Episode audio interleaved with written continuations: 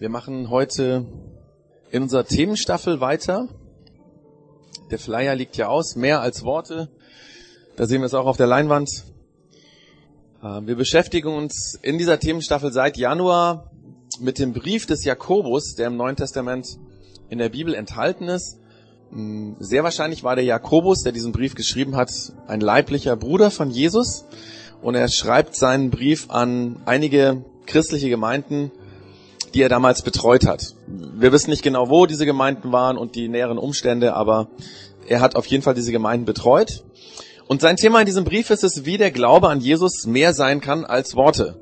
Also wenn man es ganz kurz zusammenfasst, geht es darum, der Glaube an Jesus, dass es nicht nur Theorie ist, sondern dass es im Alltag ganz praktisch gelebt werden kann. Und in den zwei Church Zone im Januar haben wir uns ähm, mit den ersten zwei Kapiteln des Jakobusbriefs auseinandergesetzt. Und dann Anfang Februar hatten wir einen kleinen Einschub mit einer Lebensgeschichte von John Newton. John Newton ähm, ist der Autor des englischen Kirchenklassikers Amazing Grace. Und sein Leben haben wir uns angeschaut als Beispiel für jemanden, der, also dem sein Leben oder sein Glauben mehr war als nur Worte. Und heute geht es weiter im Jakobusbrief und zwar mit dem dritten Kapitel. Und wie auch schon im Januar werde ich zunächst einfach einen kurzen Überblick über dieses Kapitel geben. Ähm, dann weiß jeder, worum es in dem Kapitel geht. Es soll auch so ein bisschen Anreiz sein. Der Peter hat es vorher schon gesagt, selber zu lesen. Also man kann natürlich hier viel reden. Ich kann hier viel reden, das ist mein Job. Ähm, aber eigentlich macht es dann wirklich Sinn, wenn jeder sich Zeit nimmt, ähm, einfach auch mal nachzuschlagen, was steht da. Ich könnte euch auch irgendwas erzählen. Also das ist ja nicht einmal gescannt aus der Bibel, es könnte alles falsch sein. Ihr könnt es nachprüfen. Nein, und vor allen Dingen natürlich die Inhalte ähm, aus diesem Brief, einfach, dass ihr euch sehr, selber mehr damit beschäftigt. Wie gesagt, am Anfang kurz ein Überblick über dieses dritte Kapitel in diesem Brief von dem Jakobus. Und zwar äh, im ersten Abschnitt dieses Kapitels, das ist zwölf Verse, da redet oder schreibt der Jakobus, ähm, was unser Reden und unsere Kommunikation bewirken kann. Darum wird es auch nachher gehen. Deswegen sage ich gar nicht mehr viel im Detail dazu mit der Überschrift Labern. Und ähm, dann gibt es noch einen zweiten kurzen Abschnitt, wo ähm, der Jakobus darauf eingeht, was denn echte Weisheit ist. Und seine These dabei ist, echte Weisheit zeigt sich darin, wie wir leben. Also wenn ein Mensch weise ist, dann zeigt sich das daran, dass sein Alltag durch Freundlichkeit, durch Güte geprägt ist. Da kann jemand intelligent sein, so wie er will. Wenn er unfreundlich lebt, wenn er ständig negative Stimmung verbreitet, in Konflikt mit anderen lebt, dann ist er nicht weise. Und ähm, echte Weisheit, sagt er, zeigt sich an dem positiven Lebenswandel. Ich meine, Intelligenz und Klugheit ist eben nicht dasselbe wie Weisheit. Deswegen gibt's ja heute auch noch dieses, äh, diesen Begriff Emotional Intelligence, emotionale Intelligenz, weil man gemerkt hat, wenn jemand total intelligent ist, heißt es noch lange nicht, dass er mit Menschen gut umgehen kann. Und ähm, das ist quasi dieser zweite Abschnitt vom Jakobus, wo es ihm darum geht. Ähm, wusste er schon vor 1950 Jahren ungefähr, geht mal so aus, da wurde er geschrieben, dass es äh, das Weisheit was anderes ist, als nur schlau zu sein oder klug zu sein. Und wir beschäftigen uns jetzt, wie gesagt, mit dem ersten Abschnitt, die ersten zwölf ähm, Verse. Unter dem der Überschrift Labern. Äh, wir Menschen labern ja viel, wenn der Tag lang ist. Manche mehr, manche weniger. Ich gehöre, glaube ich, zu denen, die mehr labern. Ähm, vieles, was wir sagen, ist einfach unsinniges Zeug, ja. Und äh, anderes, was wir sagen, ist dann wieder bedeutender oder wichtiger. Und wenn wir von diesem, also dieses Wort labern gebrauchen, dann meinen wir eh diese unsinnigen, unsinnigen Sachen. Wenn uns Menschen irgendwie, was weiß ich, nerven, weil sie irgendwas sagen, was nicht stimmt, dann sagen wir, hey, laber doch nicht, laber nicht so ein Schwachsinn. Oder wenn sich jemand aus der Affäre stehlen will und rausreden, äh, rauszureden sucht, dann sagen wir, komm, laber doch nicht, sag, sag wie war's wirklich. Und genauso wie unsere Worte nebensächlich und sogar unsinnig sein können, können sie auf der anderen Seite scharfsinnig sein, treffend sein. Und dann reden wir nicht mehr von Labern. Menschen, die labern, produzieren nur heiße Luft. Sagen wir es ein anderes Sprichwort.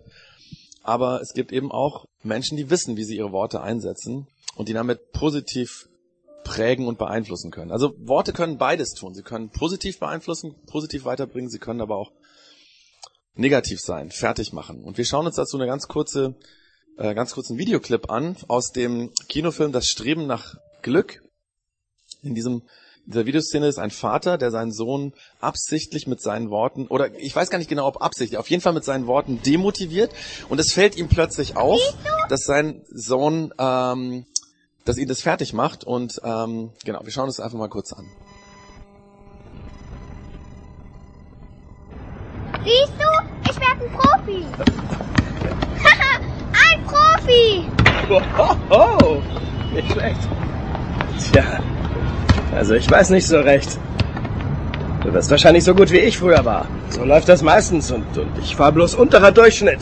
Das heißt, oh, das heißt, du wirst es unterm Strich auch nicht so weit bringen. Also wirklich, du hast sicher viele andere Talente, nur das nicht. Ich will nicht, dass du Tag und Nacht mit dem Ball durch die Gegend rennst. Verstanden? Verstanden. Okay. Komm, weiter.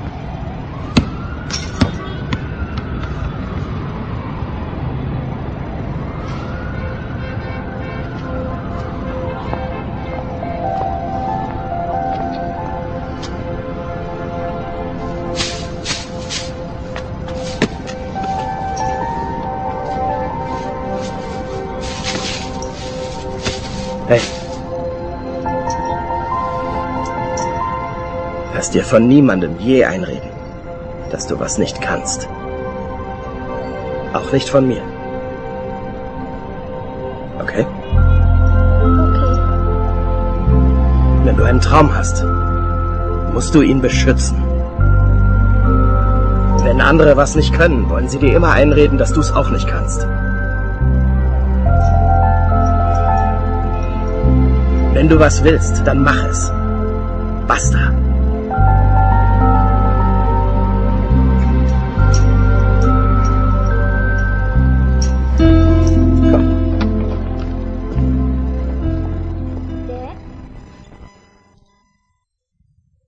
Genau, das ist diese kurze Szene aus dem Film. Worte können zunächst mal ganz unscheinbar sein, ganz leise vielleicht ausgesprochen werden, aber sie können eine negative Energie tragen.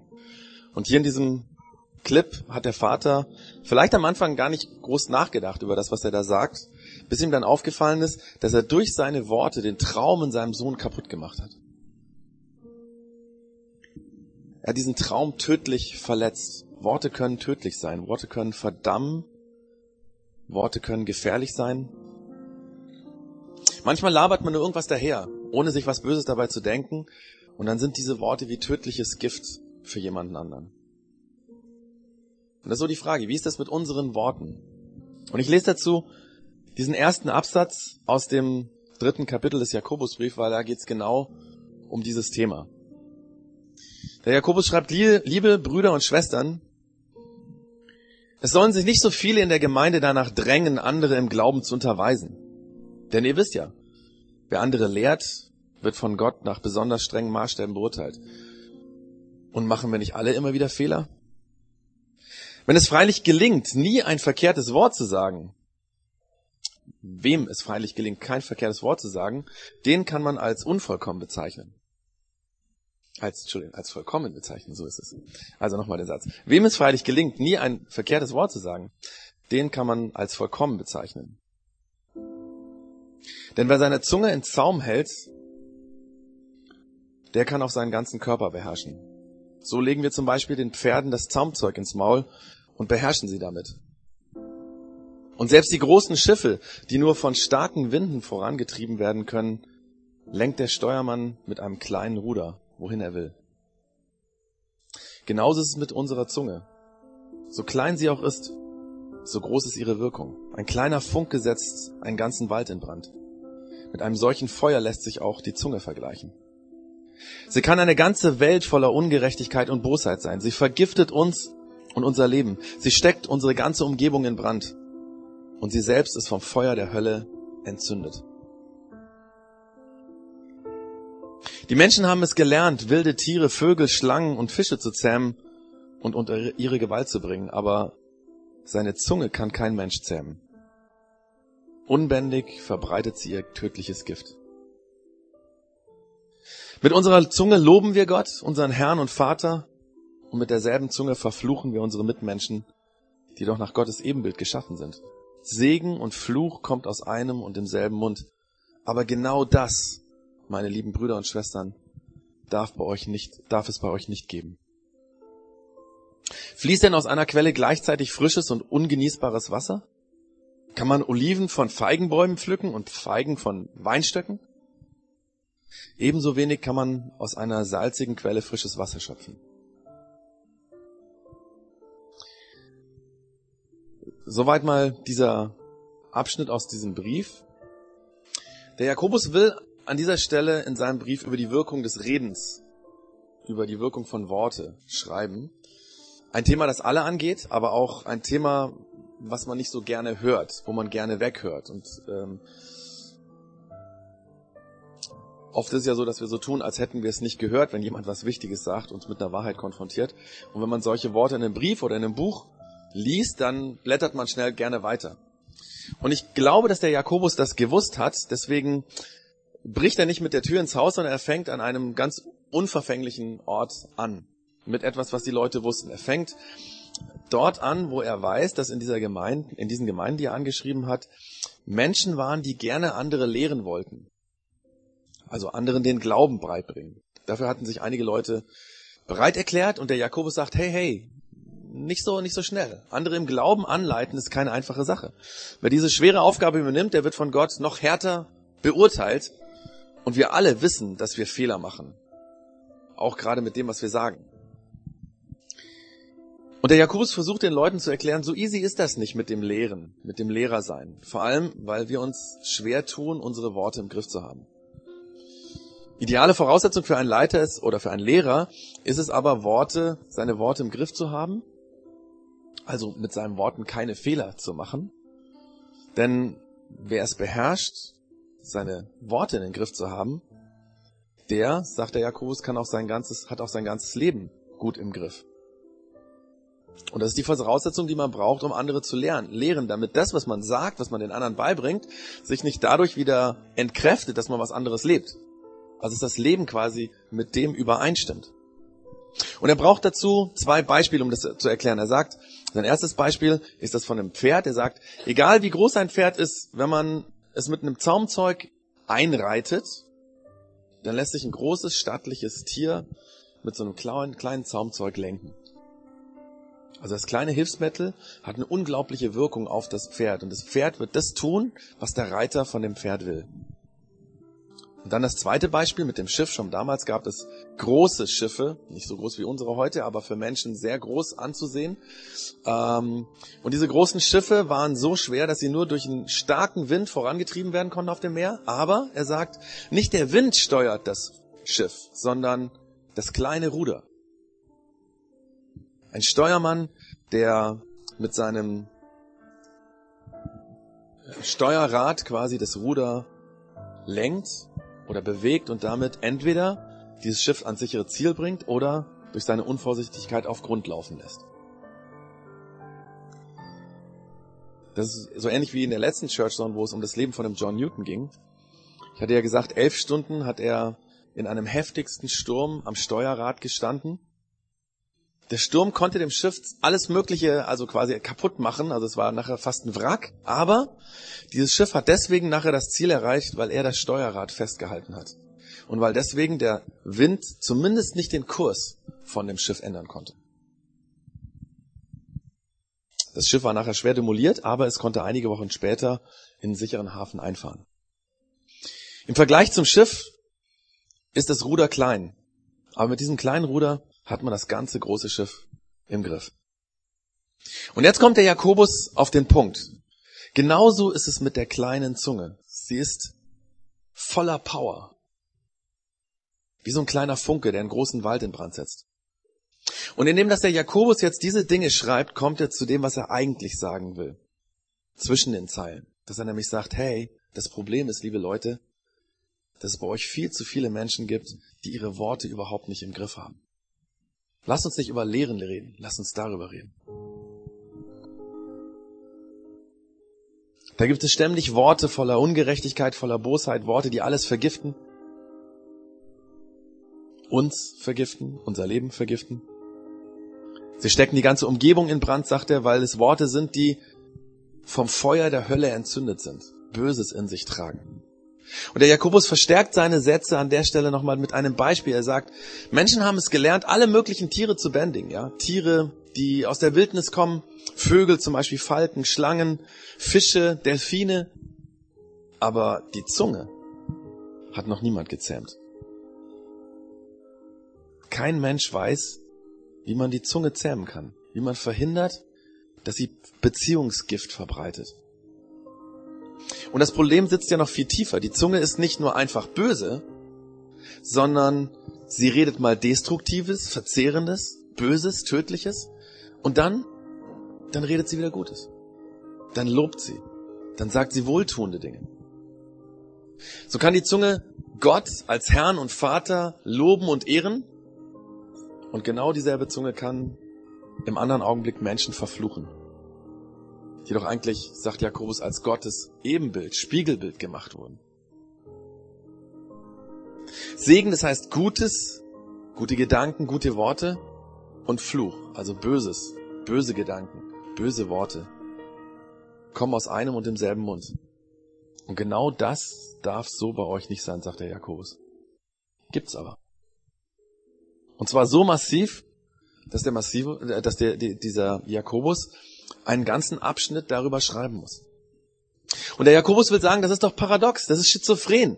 Das passt nicht zu der Welt, die Gott geschaffen hat, ja?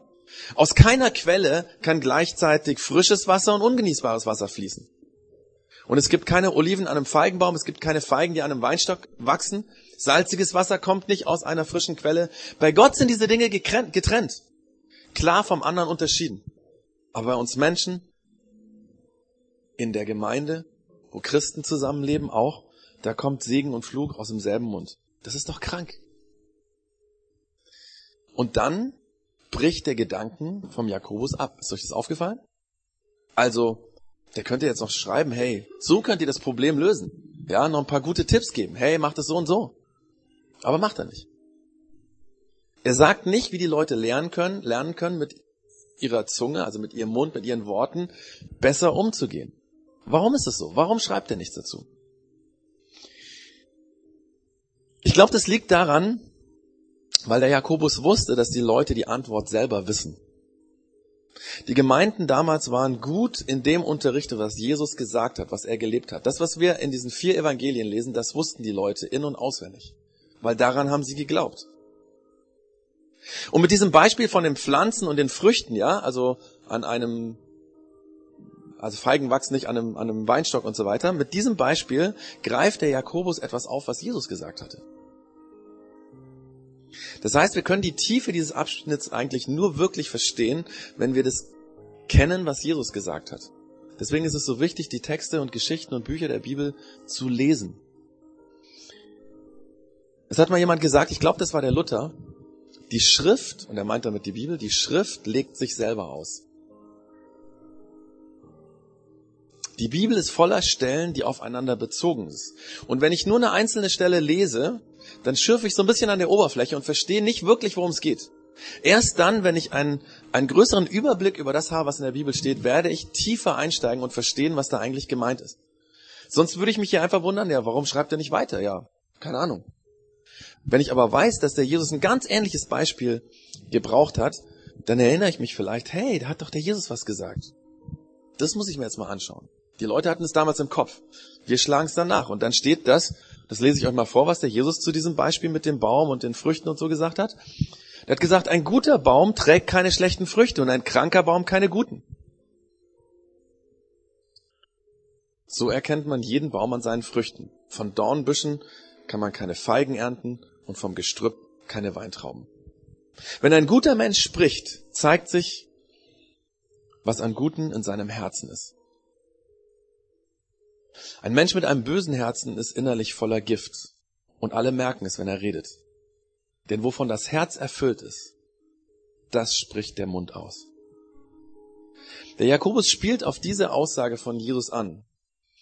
Und wir Deutschen haben an der Stelle einen großen Vorteil, weil diesen letzten Satz, der hier steht, den hat der Luther im 16. Jahrhundert, als er die Bibel übersetzt hat, so prägnant übersetzt, dass daraus ein Sprichwort geworden ist. Und zwar heißt das, wes das Herz voll ist, geht der Mund über.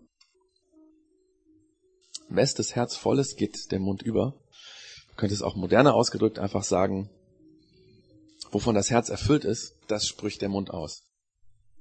Wovon das Herz voll ist, das kannten die Empfänger vom Jakobus, weil das hatte Jesus gesagt. Das hatte nicht irgendjemand gesagt, sondern Jesus. Und voll welcher Dinge ist das Herz, wenn der Mund was Böses sagt? Womit ist das Herz angefüllt? Die Frage, die Jakobus hier an die Leser dieses Briefs indirekt stellt, und die Leser sind ja auch jetzt wir hier im Ensemble, also die Frage, die er indirekt stellt, ist, mit was ist euer Herz voll, dass ihr so viel Mist labert? So viel Böses, so viel Verletzendes, so viel Giftiges. Mit was ist dein Herz angefüllt, damit sich, dass das rauskommt, was du redest? Und natürlich ist damit die nächste Frage verknüpft, mit was füllst du dein Herz? Das passiert ja nicht einfach so. Welche Gedanken und Bilder lässt du in dein Herz hinein? Mit was füllst du deine Gedanken? Was liest du im Internet? Welche Bilder, welche Filme schaust du dir im Netz an? Welche Magazine und Zeitschriften und Bücher liest du? Welche Filme schaust du dir im Fernsehen an? Welche DVD? In was für Kinofilme gehst du? Welche Computerspiele spielst du? Wir denken ja oft, dass das alles irgendwie so an uns vorbeizieht, an unserer Seele, die Texte, die Bilder, die Filme, dass zum Beispiel es ganz egal ist, was ich so mir reinziehe. Fifty Shades of Grey, ah, das ist, wird doch nicht meine Sexualität irgendwie beeinflussen oder Germany's Next Top Model, das verändert meine Sicht von Frauen und generell so von Menschen eigentlich nicht, denken wir. Das ist ja nur eine Show. Das ist ja nicht ernst gemeint. Wir denken, dass Gewalt und Horror einfach so sang- und klanglos an uns vorüberziehen. Dass Berichte über Skandale, über Terror, über Krieg unsere Seele unberührt lassen. Ist das so? Mit was füllst du dein Herz? Wisst ihr, diese Predigt heute zu schreiben, das ist mir nicht leicht gefallen, weil ich predige das vor allen Dingen erstmal mir. Das betrifft mich persönlich sehr massiv. Wie wenig habe ich oft meine Worte im Griff? Was für Worte schleudere ich oft meiner Frau, meinen Kindern, den Menschen, die mir wichtig sind, um die Ohren? Paradoxerweise hat man das ja, tut man das ja gerade bei den Menschen, die einem sehr wichtig sind, ja. Da hat man sich am allerwenigsten im Griff. Wisst ihr, nach dem, was der Jakobus hier schreibt, dürfte ich eigentlich nicht hier stehen und lernen. Wenn ich ganz ehrlich bin. Vor ein paar Wochen noch, bevor ich mich mit diesem Text beschäftigt habe, habe ich mir vorgenommen, dass ich das Wort Scheiße nicht mehr brauchen möchte. Mir ist nämlich aufgefallen, wie oft ich das brauche, gerade wenn ich ungeduldig bin, wenn ich ungerecht mit anderen Menschen werde, weil ich ungeduldig bin, weil ich schimpfe, weil ich ausraste. Aber glaubt ihr, ich hätte es nur ansatzweise geschafft, das Wort nicht zu brauchen? Ich merke gerade, wie krass tief dieses Wort in mir drin steckt. Und ich meine damit nicht an sich das Wort, diesen Begriff, weil diesen Begriff, den kann man auch an richtiger Stelle in guter Weise benutzen, weil er bedeutet ja einfach nur, ja, kann auch ein anderes Wort brauchen. Aber es geht mir nicht um den Begriff, sondern es geht mir um das, was dahinter steckt.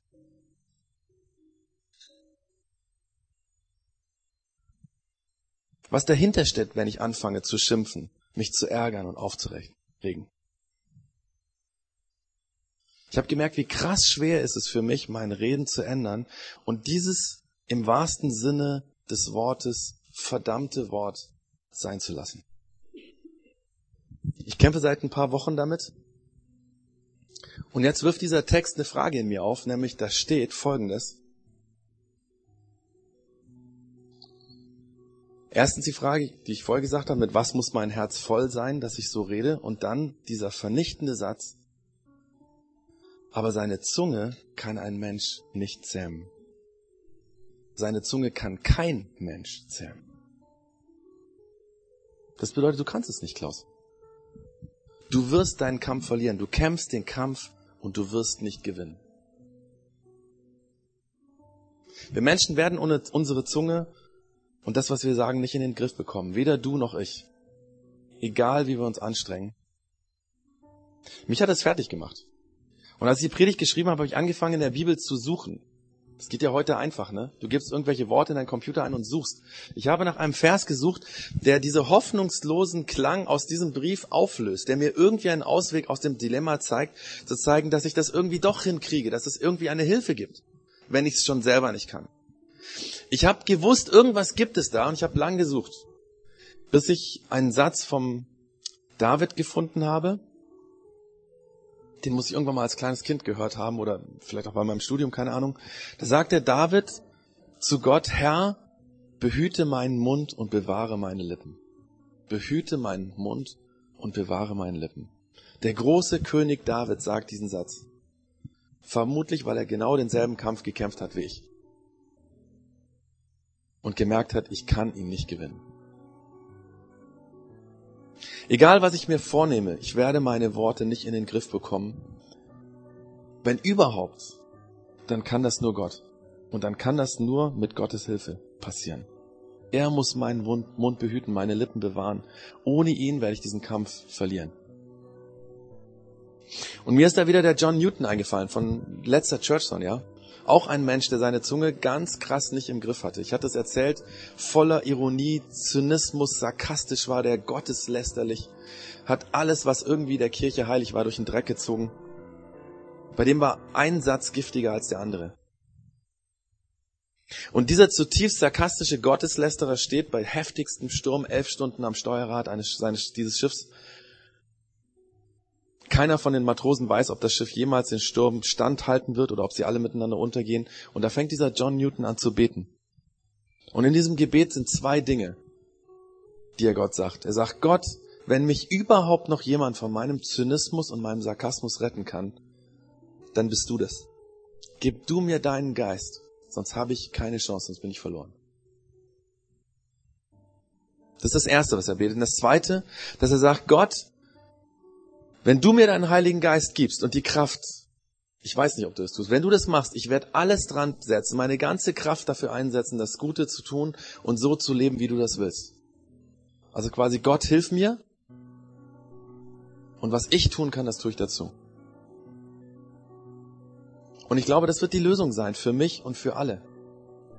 Gott zu sagen, behüte du meine Lippen, bewahre meinen Mund, das, was ich rede, und ich will alles tun, was ich kann, um mein Herz mit guten Dingen, positiven Dingen zu füllen.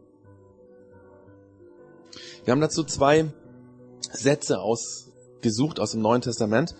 Den kriegt ihr gleich auf so einer kleinen Karte. Den könnt ihr mitnehmen. Da steht vorne einmal dieser Spruch drauf. Wes das Herz voll ist, geht der Mund über. Und auf der anderen Seite zwei Sätze, die wir uns jetzt kurz anschauen und die ihr dann zu Hause einfach, also mitnehmen könnt nach Hause, wo es bewusst die Idee ist, dass ihr zu Hause drüber nachdenkt. Ich werde da nicht viel zu sagen, einfach, dass wir sie uns kurz anschauen. Einmal aus dem Alten Testament, aus den Sprüchen, die der Sohn von David geschrieben hat, der Salomo. Da sagt er, was ich dir jetzt rate, ist wichtiger als alles andere. Achte auf deine Gedanken und Gefühle, denn sie beeinflussen dein ganzes Leben. Verbreite keine Lügen, vermeide jede Art von Falschheit.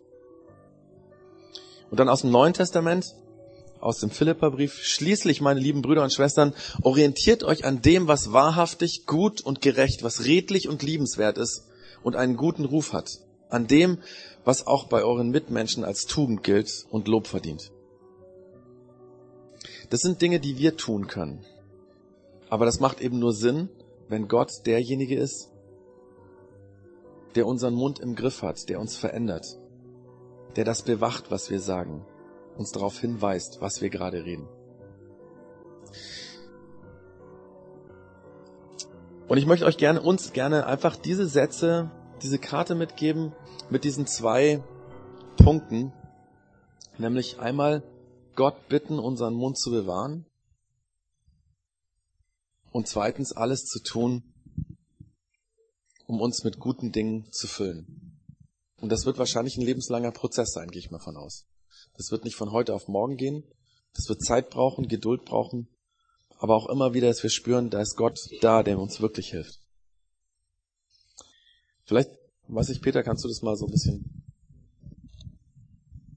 durch die Reihen geben lassen? Könnt gerne auch zwei mitnehmen, wenn ihr denkt, hey, für meinen Bekannten, für meinen, meine Freundin oder so auch eine gute Sache. Und weil es was ist, was wir nicht selber nicht im Griff haben, weil es so ist, wie der Jakobus das sagt, du wirst es nicht schaffen. Deswegen möchte ich jetzt noch beten an der Stelle und Gott darum bitten, dass er uns hilft, jedem in seinem Kampf. Und ich glaube, dass es mir da nicht eins alleine so geht, sondern dass jeder seine Kämpfe kämpft und sich oft ärgert über das, was er sagt und es nicht im Griff hat. Und deswegen bete ich und sage, Jesus, hilf du uns.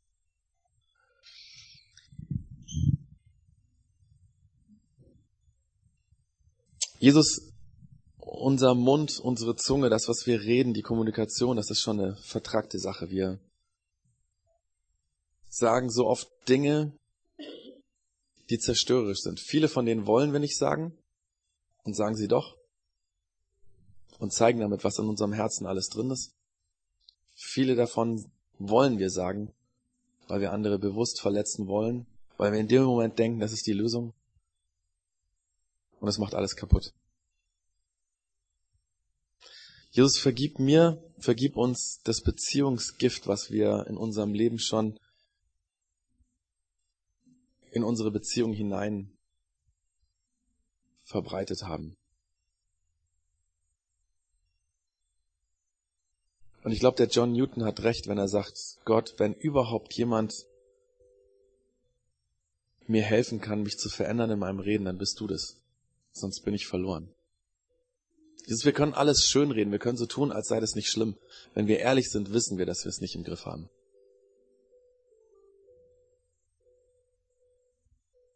Gott, wir brauchen deine Hilfe. Veränder du uns. Bewache unseren Mund. Bewache meine Zunge. Und zeig mir, mit welchen Dingen ich mich füllen soll, damit nicht das Böse aus mir rauskommt, sondern das Gute und Hilfreiche. Gerade in kritischen Momenten, gerade da, wo ich mich ärgere.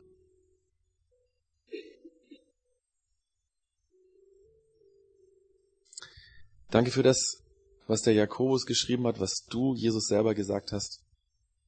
Danke, dass der David diesen Hinweis gibt, da gibt es einen, der den Mund bewachen kann. Lass uns das leben, Jesus. Lass das Realität in unserem Alltag werden. Und lass uns nie aufhören in dem Kampf. Weil wir wissen, dass du den Kampf gewinnst. Amen.